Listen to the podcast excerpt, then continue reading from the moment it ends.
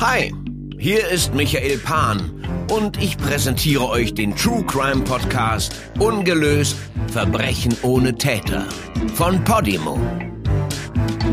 Philipp Onyancha, Kenias magischer Serienkiller. Catherine Chalengert ist 32, als sie verschwindet.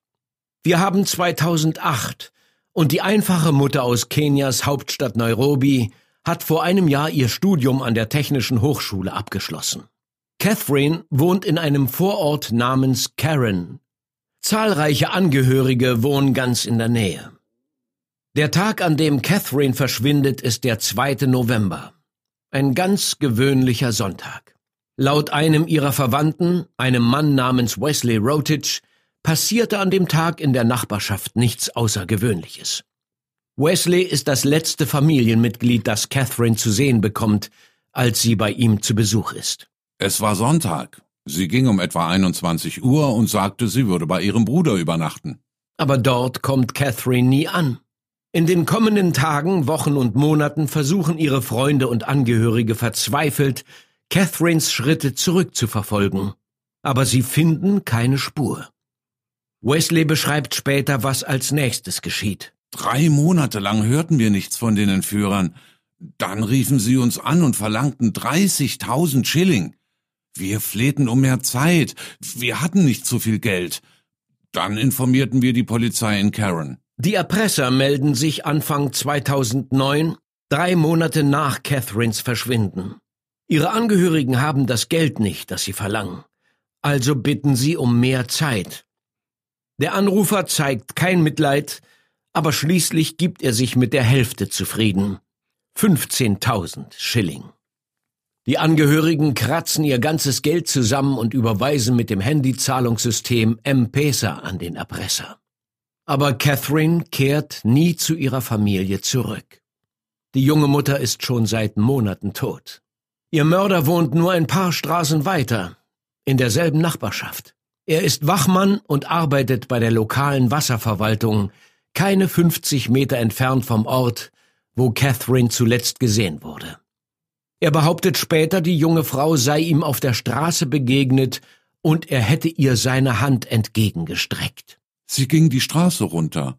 Ich schüttelte ihr einfach die Hand und sie folgte mir.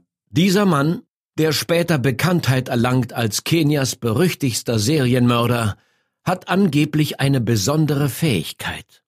Er erzählt der Polizei, er hätte magische Kräfte.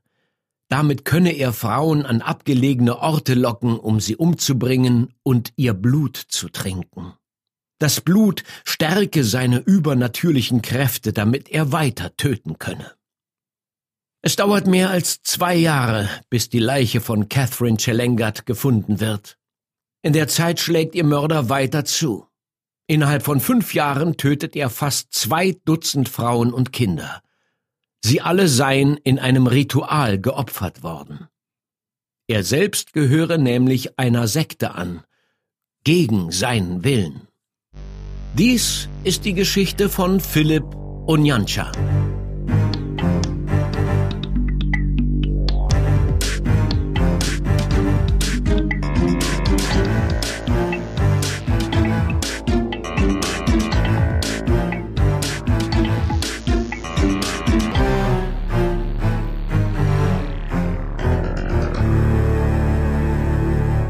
Philipp Ondari Onyancha wird 1978 in Westkenia geboren. Er ist eines von mehreren Geschwistern. Seine Eltern heißen Samuel und Esther Onyancha. Philipps Familie hat eine Teeplantage in der Umgebung von Keriko. Die Farm ist bis heute im Besitz der Familie. Über seine Jugend ist sehr wenig bekannt.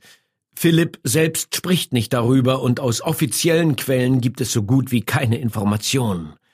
Aber laut Philipp selbst ist seine Kindheit von mehreren schrecklichen Vorfällen überschattet. Als Kind sei er von einem der Angestellten missbraucht worden.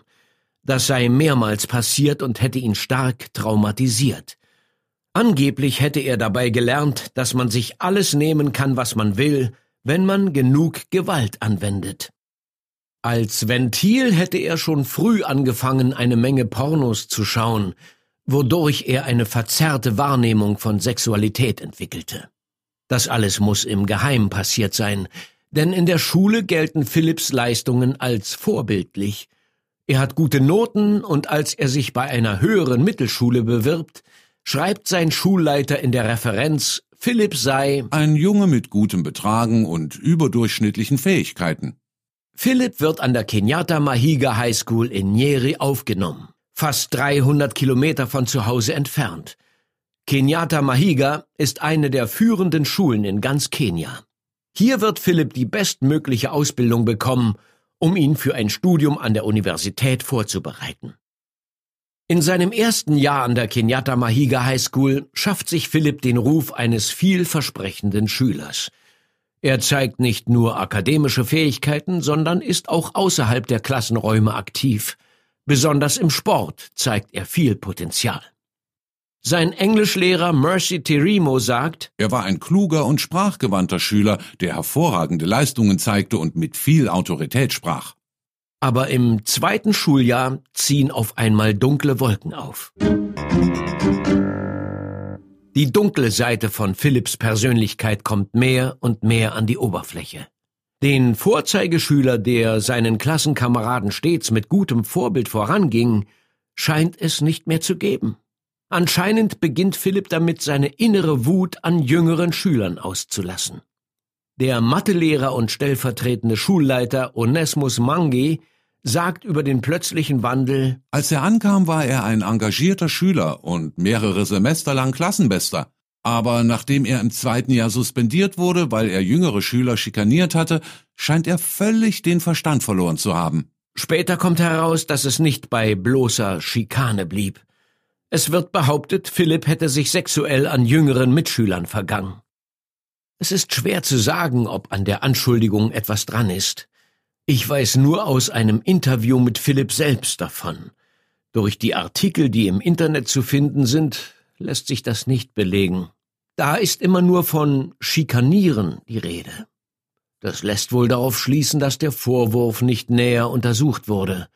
Nach einer zweiwöchigen Suspendierung darf Philipp wieder am Unterricht teilnehmen. Aber er ist nicht mehr der Alte. Mercy Tirimo, der Englischlehrer, der ihn einst wegen seiner Tugenden gerühmt hat, bemerkt den Wandel ebenfalls. Er kehrte an die Schule zurück, hatte aber seinen Elan verloren. Seinem Biologielehrer Joseph Maura fällt das auch auf. Der einst so energetische Junge, der so viel Sport getrieben hatte, war nie mehr derselbe. Wir mussten zusehen, wie er sich in einen Schatten seiner selbst verwandelte. Im Nachhinein lässt sich schwer sagen, ob es die Vorwürfe und die Suspendierung waren, die den Wandel ausgelöst haben. Aber sicher ist, dass der Philipp, der jetzt zur Schule zurückkehrt, ein anderer ist als der, der vor einem Jahr Lehrer und Klassenkameraden gleichermaßen beeindruckt hat. Er hört auf, sich anzustrengen und muss ständig ermahnt werden. Seine außerschulischen Aktivitäten gibt er auf, und Philipp bleibt während seiner ganzen restlichen Zeit ein Problemschüler. Seine Ruhe und Gelassenheit sind weg. Stattdessen ist er ständig gereizt und aggressiv. Und zur selben Zeit, als Philipp missmutig seinem Schulabschluss entgegensieht, gehen an der Schule Gerüchte über Teufelsanbetung um. Klar, an jeder Schule gibt es eine Gerüchteküche. Aber wenn Schüler angeblich okkulten Ritualen nachgehen sollen, so scheint das doch ein Gerücht der etwas anderen Art zu sein. Ehemalige Schüler und Angestellte erzählen später zwar davon, dass Philipp etwas mit der Sache zu tun hat, aber es gibt keine Hinweise darauf. Er ist nur ein abgestürzter Einserschüler, der nicht darauf warten kann, endlich aus der Schule raus zu sein. 1998 legt Philipp seine Abschlussprüfung ab.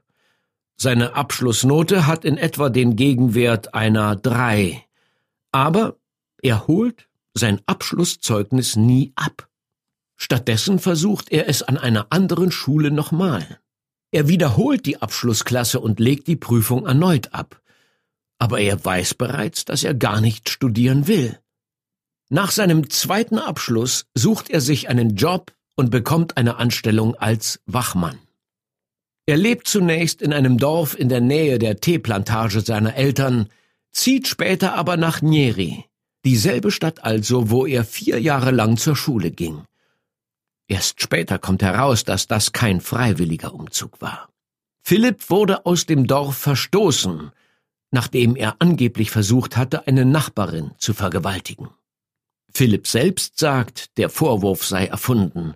Er sei nach Nieri gezogen, weil er Stimmen gehört hätte. Das sei schon in seiner Schulzeit so gewesen. Über die Jahre seien die Stimmen aber lauter und stärker geworden und hätten ihn dazu aufgefordert, immer extremere Sachen zu tun. Schließlich hätten sie ihm gesagt, er solle jemanden umbringen. In Nieri arbeitet er als Wachmann bei der Sicherheitsfirma G4S. Sein Einsatzort wechselt oft. Mal bewacht er Bürogebäude, mal private Wohngebäude. Hier lernt er auch seine zukünftige Ehefrau Lydia Niaboke kennen. Mitte der 2000er Jahre heiraten die beiden und ziehen nach Nairobi. Dort wohnen sie in einem kleinen Haus, wo sie sich ein Schlafzimmer mit Lydias Bruder, dessen Frau und zwei Kindern teilen. Eines der Kinder ist Philipp und Lydias Sohn, der 2008 auf die Welt gekommen ist. Der ist noch klein, als Lydia anfängt, sich über das Verhalten ihres Ehemannes Sorgen zu machen. Sie hat ihn immer als ruhigen, freundlichen und einfühlsamen Mann gekannt. Aber auf einmal treibt er sich stundenlang herum, oft bis spät nachts und in Gesellschaft von Leuten, die sie nicht kennt. Im Juni 2009 konfrontiert sie ihn schließlich damit. Später erzählt sie einem Reporter, Ich dachte, er hätte vielleicht eine zweite Frau. Ich fragte ihn sogar, ob das stimmt. Aber Philipp versichert ihr, alles sei in Ordnung, es gäbe keinen Grund zur Sorge. Lydia gibt sich vorerst damit zufrieden. Immerhin sorgt er mit seinem Einkommen immer noch für sie und ihren kleinen Jungen. Nachbarn und Bekannte kennen Philipp als unauffälligen jungen Mann, der ab und zu komische Anfälle hat. Die Nachbarn erzählen, sie hätten nur selten mit ihm gesprochen, aber wenn, dann hätte er manchmal komische Sachen gesagt. Anscheinend schaltet er eines Abends ohne jeden Grund der ganzen Nachbarschaft den Strom ab. Als sich jemand anders darüber beschwert, droht er ihm damit, ihn umbringen zu lassen. Mit der Zeit lernen die Nachbarn, dass es besser ist, Philipp in Ruhe zu lassen, auch wenn er mal mitten in der Nacht zu laut Musik hört oder sie sonst irgendwie stört. Es ist den Ärger nicht wert. Manche schreiben sein ausfälliges Verhalten der Tatsache zu, dass er mit so vielen Leuten auf engstem Raum lebt und kaum Platz zum Atmen hat. Andere sagen, sie hätten ein Geschwür an seinem Hinterkopf gesehen, das zur Größe einer kleinen Orange angewachsen sei, als sein Verhalten anfing sich zu verschlechtern. Aber wie dem auch sei. 2010 arbeitet der mittlerweile 32-jährige Philipp Onyancha immer noch als Wachmann bei G4S. Doch im Frühjahr taucht er mehrmals nicht zur Arbeit auf, ohne einen Grund zu nennen. Bisher ist er am Arbeitsplatz nie negativ aufgefallen. Aber mehrfaches unentschuldigtes Blaumachen sind keine Bagatelle, schon gar nicht für ein Sicherheitsunternehmen. Darum wird er im März 2010 entlassen. Man sagt, bei Serienmördern gäbe es oft ein Auslöserereignis. Und oft würden sie zuerst in ihrem unmittelbaren Umkreis zuschlagen. Aber manchmal stößt man auf einen Fall, wo es kein persönliches Motiv zu geben scheint. Auf Täter, deren Antrieb von innen kommt, die es bewusst auf Menschen abgesehen haben, die sich schlecht oder gar nicht wehren können. Im Juni 2009, zur selben Zeit als Lydia Onyanscha anfängt, sich über ihren Ehemann Sorgen zu machen, wird in Nairobi ein Junge als vermisst gemeldet. Samuel Vagnoni ist vor kurzem mit seiner Tante in die Hauptstadt gezogen, um an eine der besten Schulen im Land zu gehen. Drei Monate nach ihrer Ankunft verschwindet er. Drei Tage lang hört oder sieht die Tante keine Spur von Samuel. Dann erhält sie eine Nachricht, wenn sie ihren Neffen wiedersehen will, soll sie über das Zahlungssystem M-Pesa 40.000 Schilling an eine Handynummer überweisen. Kommt dir das bekannt vor? Es ist genau dasselbe Vorgehen wie bei Catherine Chelengat im November 2008 und es passiert nur etwa ein halbes Jahr später. Samuels Angehörige sagen dem Erpresser, sie hätten keine 40.000 Schilling. Kurz darauf kommt ein zweiter Brief. Darin sind einige Sachen, die Samuel getragen hat, als er verschwand. Diesmal beträgt die Lösegeldforderung noch 10.000 Schilling. Aber Samuels Familie kann oder will immer noch nicht bezahlen. Weitere Briefe kommen keine mehr. Auch die schrecklichen Telefonanrufe hören auf, mit denen der Erpresser die Familie zum Zahlen bringen wollte. Während der ganzen Sache hat ein Einwohner namens Philipp Unjancha bei der Suche nach Samuel mitgeholfen. Er war einer von zahlreichen Freiwilligen, die die Stadt nach dem Jungen absuchten. Er sagt den Angehörigen sogar, die Handschrift in den Briefen sähe aus, als hätte sie eine Frau geschrieben.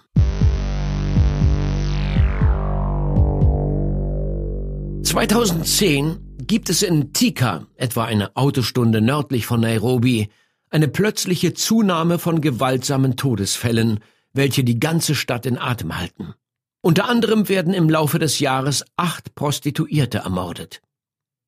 Im Januar wird im Hinterzimmer einer Bar die Leiche einer Sexarbeiterin namens Helen Niambura gefunden. Anscheinend ist sie schon seit mehreren Tagen tot. Später finden die Ermittler heraus, dass der Täter während dieser Zeit bis zu zwölfmal vorbeikam, um sich die Leiche anzusehen, bevor sie entdeckt wurde. Und auch dann mischte er sich unter die gaffende Menschenmenge, als sein Opfer abtransportiert wurde. Dem ersten Polizeibericht zufolge soll sie an einem epileptischen Schock gestorben sein. Die Wahrheit kommt erst mehrere Monate später ans Tageslicht. Etwa eine Woche nach dem ersten Todesfall passiert in einer anderen Nachbarschaft von Tika etwas Ähnliches. Am 2. Februar trifft sich die 25-jährige Jacqueline Wambui in einem Motel namens Suitable Lodging House mit einem Freier. Die Unterkunft ist ein bekannter Hotspot für Prostituierte. Hier wird sie am nächsten Tag tot aufgefunden, nackt und mit gebrochenem Genick. Im Ganzen gibt es acht solche Morde. Und die Polizei hat kaum Anhaltspunkte. Bis auf die Tatsache, dass alle Opfer Prostituierte sind, scheint es keinen Zusammenhang zwischen den Fällen zu geben. Es ist, als hätte der Täter völlig willkürlich zugeschlagen. Die Morde bleiben bis auf weiteres ungelöst.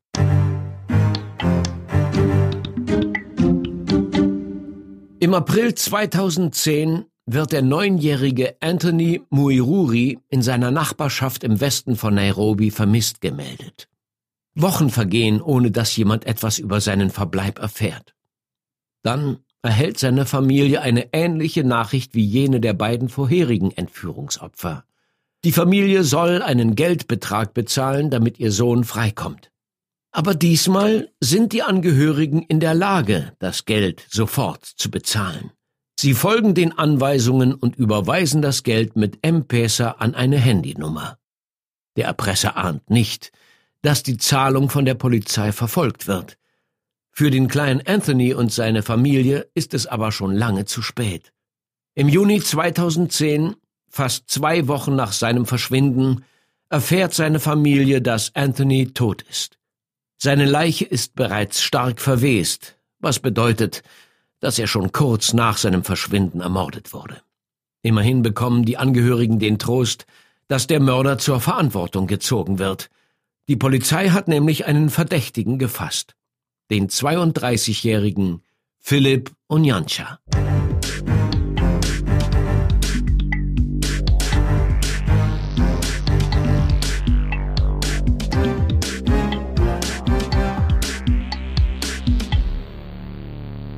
Philipp Onyanscha wird am 5. Juni festgenommen, nachdem die Polizei mehrere Indizien gegen ihn gesammelt hat.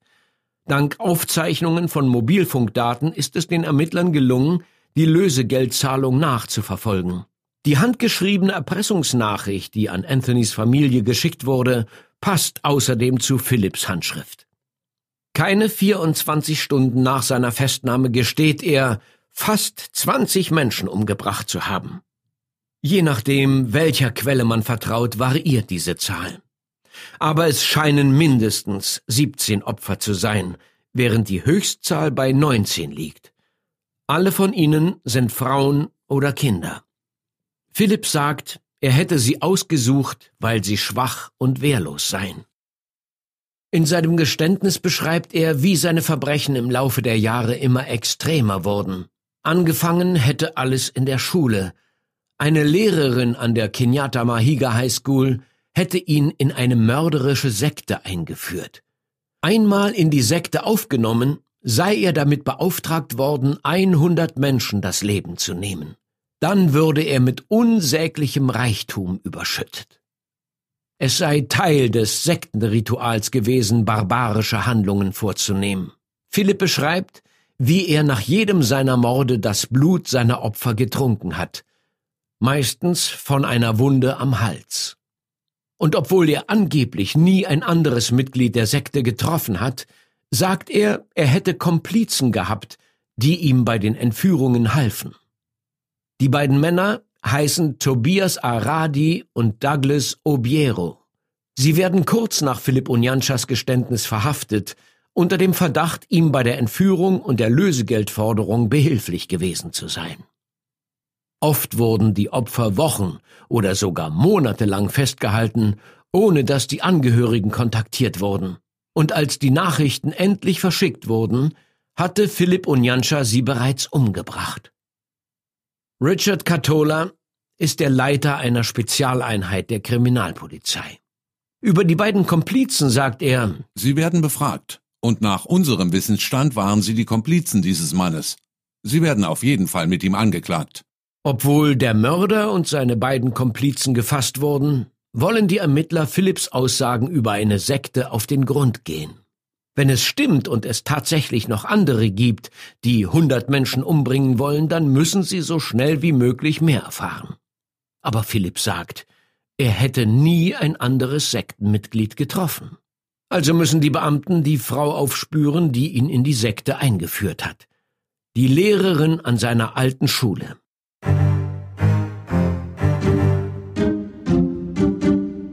Die Nachricht über Philipp Onyanchas Verbrechen schockiert niemanden mehr als seine Frau Lydia. Sie hat sich jahrelang mit diesem Mann ein Bett geteilt. Er ist der Vater ihres zweieinhalb Jahre alten Sohnes.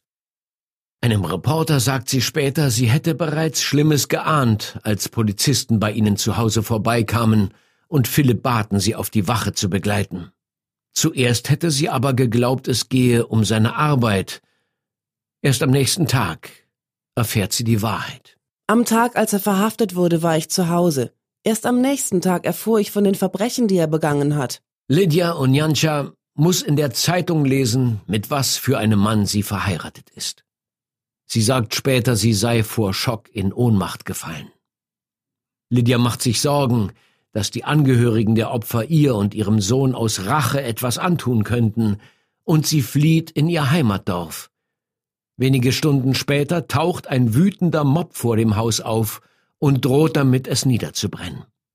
Nur das zeitige Erscheinen der Polizei verhindert, dass noch weitere unschuldige Menschen zu Schaden kommen. Lydia kehrt nie mehr nach Nairobi zurück. Sie bleibt bei ihrer Familie in Westkenia.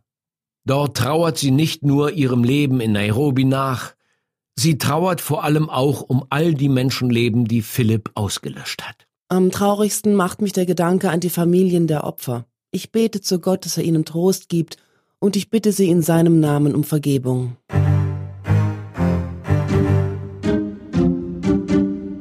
Die Nachricht über Philipp Onyanchas Taten verbreitet sich wie ein Lauffeuer. Nicht nur in Nairobi, sondern in ganz Kenia. Innerhalb weniger Tage ist er der bekannteste und meistgefürchtete Serienmörder in Kenias Geschichte.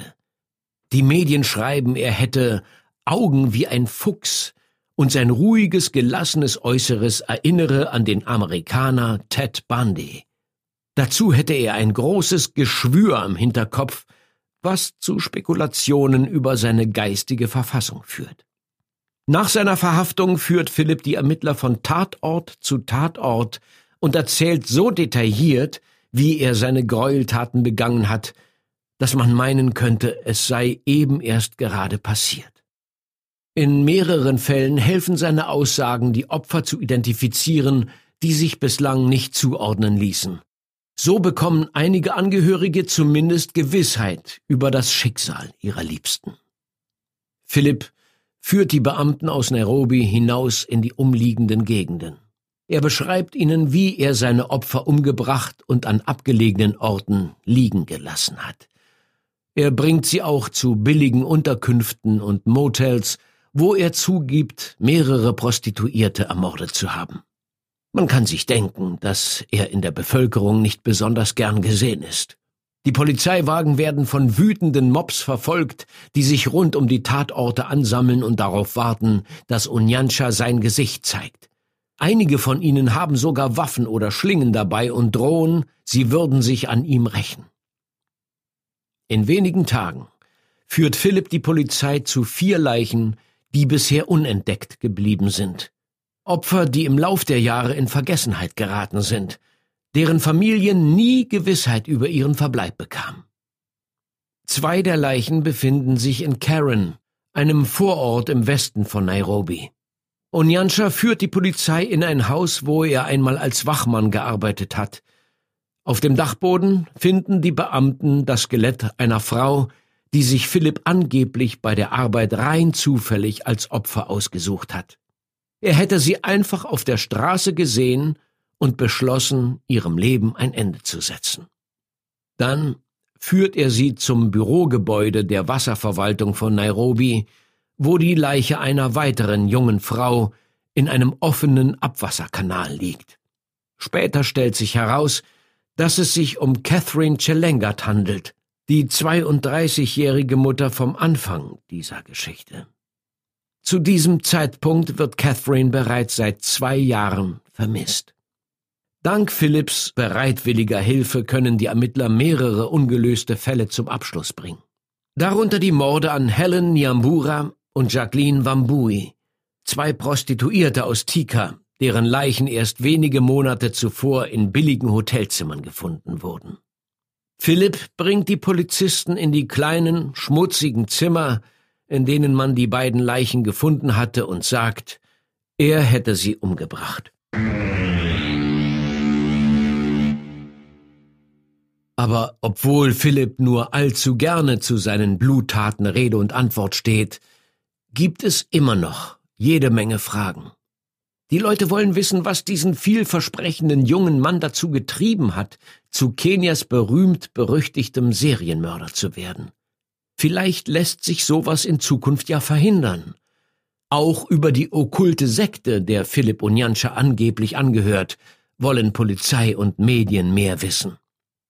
Auf die Frage, warum er mit dem Morden angefangen habe, sagt Onyansha einem Reporter der Zeitung Kenya Daily Nation, er hätte einen starken und unwiderstehlichen Drang gespürt, zu töten.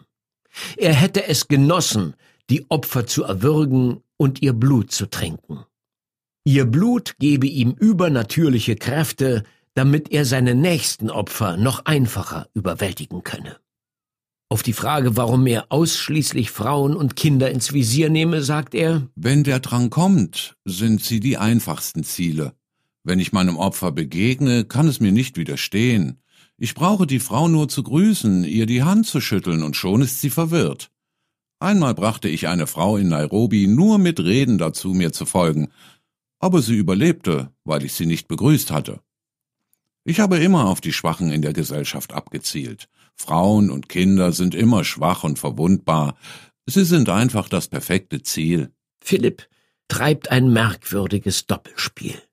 Zum einen gibt er zu, dass er diese Morde begangen hat, aber gleichzeitig behauptet er, er sei von etwas Höherem angeleitet worden. Mein Ziel war es, 100 Frauen zu töten. Ich brachte es auf 17, es blieben immer noch 83. Als ich einverstanden war, der Sekte beizutreten, wurde ich automatisch ein Mitglied. Ab da schickten mich die Geister aus, um zu töten. In der Sekte gab es sowas wie Levels. Um ein Level weiterzukommen, musste ich viele Leute töten und den Anführer der Sekte kennenlernen. Ich fühle mich erleichtert, alles gestanden zu haben. Es war eine schwierige Zeit. Ich wollte diese Taten nicht begehen. Ich weiß, dass Töten ein Verbrechen und eine Sünde ist, aber ich war nicht ich selbst. Ich bereue viel. Ich teile den Schmerz mit den trauernden Familien, aber es war nicht mein Fehler. Es waren die Geister in mir. Ich kann nicht sagen, was ich getan habe, denn wenn ich jemandem das Geheimnis erzähle, werde ich all meine Geister und meine Kräfte verlieren. Ich bin jetzt wieder bei Sinnen.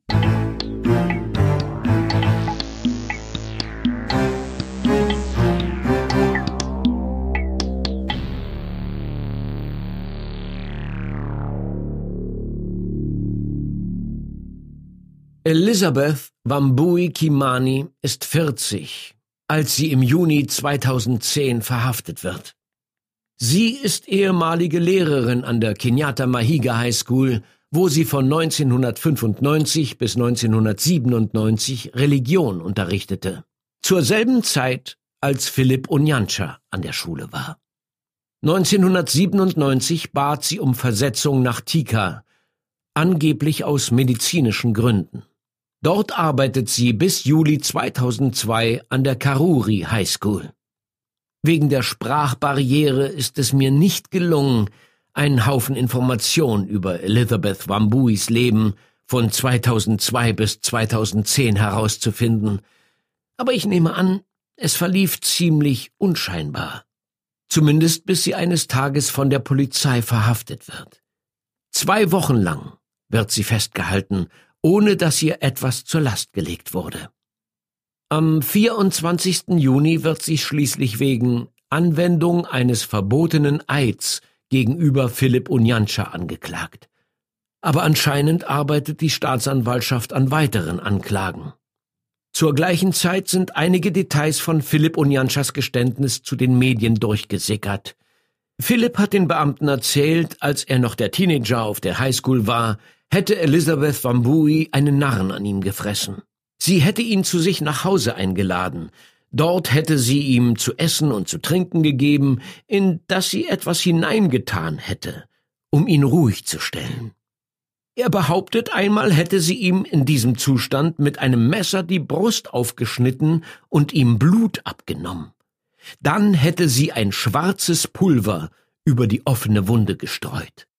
So hätte sie ihre magischen Kräfte auf ihn anwenden können und ihn dazu aufgefordert, mit dem Morden anzufangen.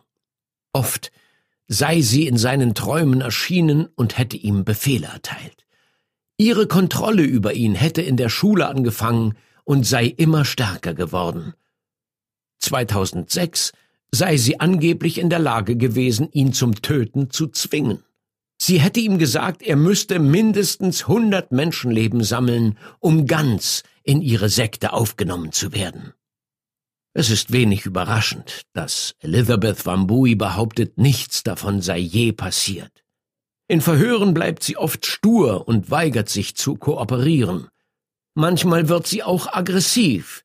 Sie streitet sogar ab, Philipp Onyanscha überhaupt zu kennen aber für die Beamten ist es ein leichtes nachzuweisen, dass sie ihn an der Schule unterrichtet hat.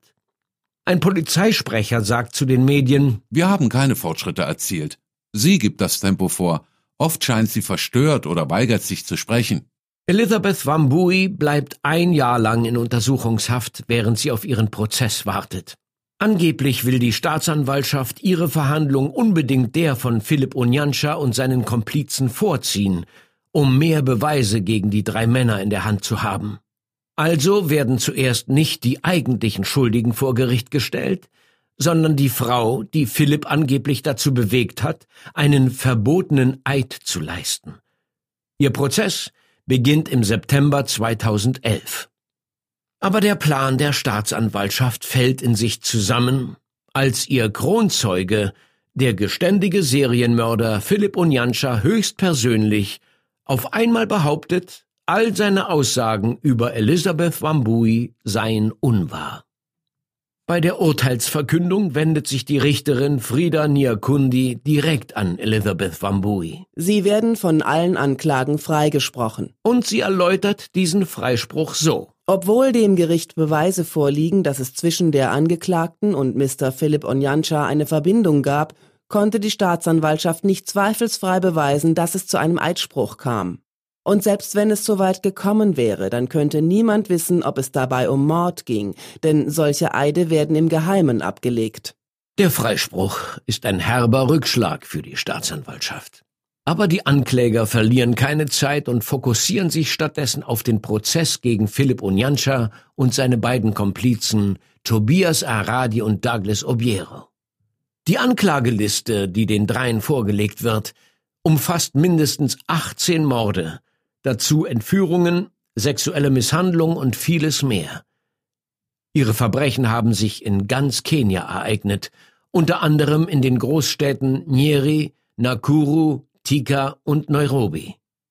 Unter ihren Opfern sind Catherine Chelengat, die 32-jährige Mutter, die Onyansha anscheinend völlig willkürlich ausgewählt hat, Jacqueline Wambui und Helen Nyambura, zwei Sexarbeiterinnen, die er in Hotelzimmern umgebracht hat, und Anthony Muiruri und Metan Barazza, zwei neunjährige Jungen, die entführt wurden und bereits tot waren, als ihre Familien verzweifelt versuchten, das Lösegeld für sie aufzutreiben.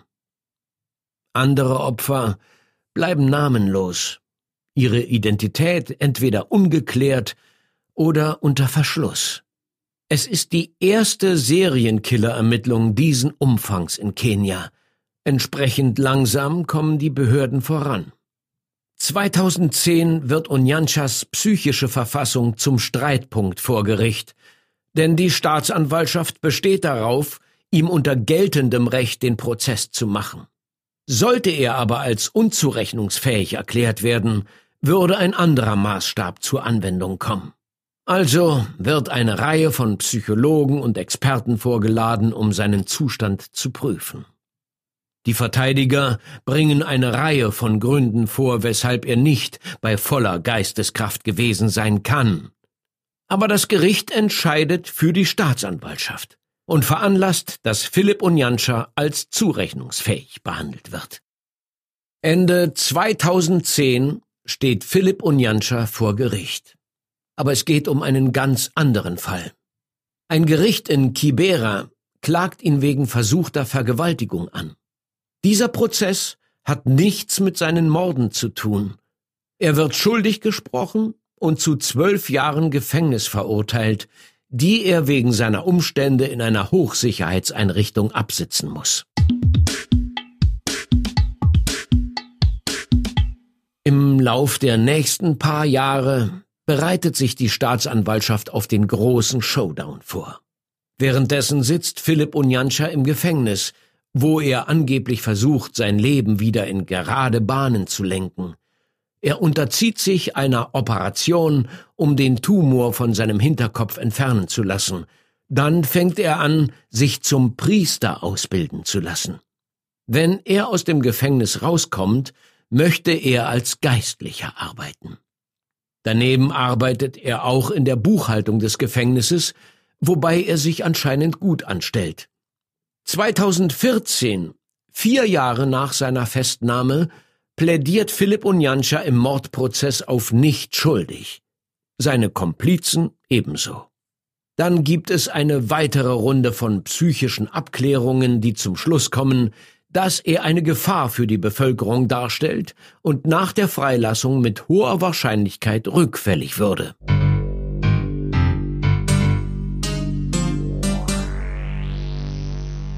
Weitere Jahre vergehen, ohne dass es zur Verhandlung kommt.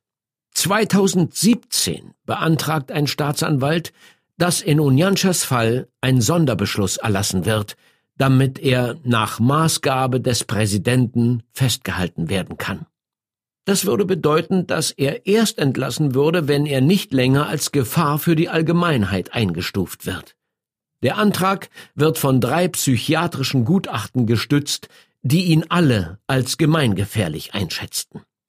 Im Frühjahr 2018 wird die Staatsanwaltschaft aufgefordert, die letzten Dokumente einzureichen, damit Unjanscha und seine Komplizen endlich der Prozess gemacht werden kann. Bis zum 5. April will das Gericht entscheiden, ob die Verhandlung beginnt oder ob alles nochmal von vorne losgehen muss. James Wakiaga, Richter am obersten Gerichtshof, ordnet einen kompletten Neuprozess an.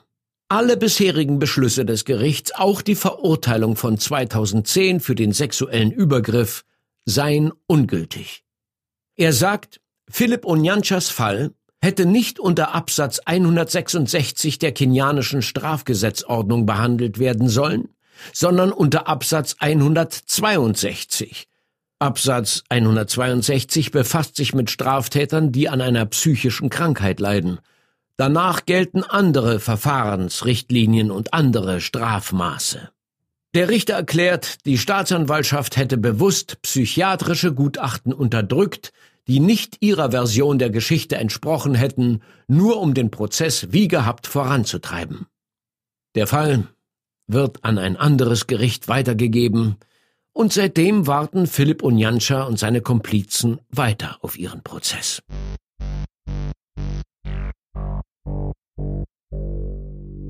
Tja, für Fans von True Crime Geschichten mag es wenig überraschend sein, dass die Mühlen der Justiz manchmal so langsam mahlen, dass es weh tut. Und in Kenia scheint es besonders zäh zu laufen, wenn eine Verhandlung nach acht Jahren einfach mir nichts, dir nichts neu aufgerollt werden kann. Im Oktober 2018 beantragt Philipp Onyanscha gegen Kaution freigelassen zu werden. Er sei nicht geisteskrank und hätte zwei Kinder, die ihren Vater brauchen. Aber das Gericht lehnt seinen Antrag ab. Bis zu seiner Verhandlung bleibt er weiter im Hochsicherheitsgefängnis. Bis heute bleibt Philipp Onyancha der berüchtigste Serienmörder in der Geschichte Kenias. Es ist das erste Mal, dass die kenianische Justiz sich mit einem Verbrechen von solch einem Ausmaß befassen muss. Das dürfte wohl erklären, warum der Fall nur schleichend vorwärts kommt. Bis das Gericht endlich ein Urteil fällt, bleibt der Fall von Philipp Unyanscha und somit die Geschichte von seinen zahlreichen Opfern ungelöst.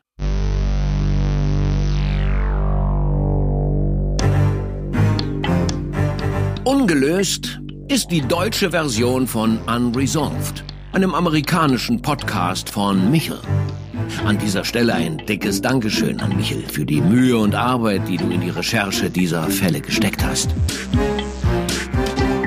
Dieser Podcast ist eine Produktion von Podimo, der exklusiven Podcast-Plattform. Hier findest du lauter neue Shows zusätzlich zu all den Podcasts, die du bereits liebgewonnen hast. Wenn du deine Podcasts auf Podimo hörst, unterstützt du automatisch die Hosts deiner Lieblingsshows. Alle weiteren Infos findest du auf podimo.de.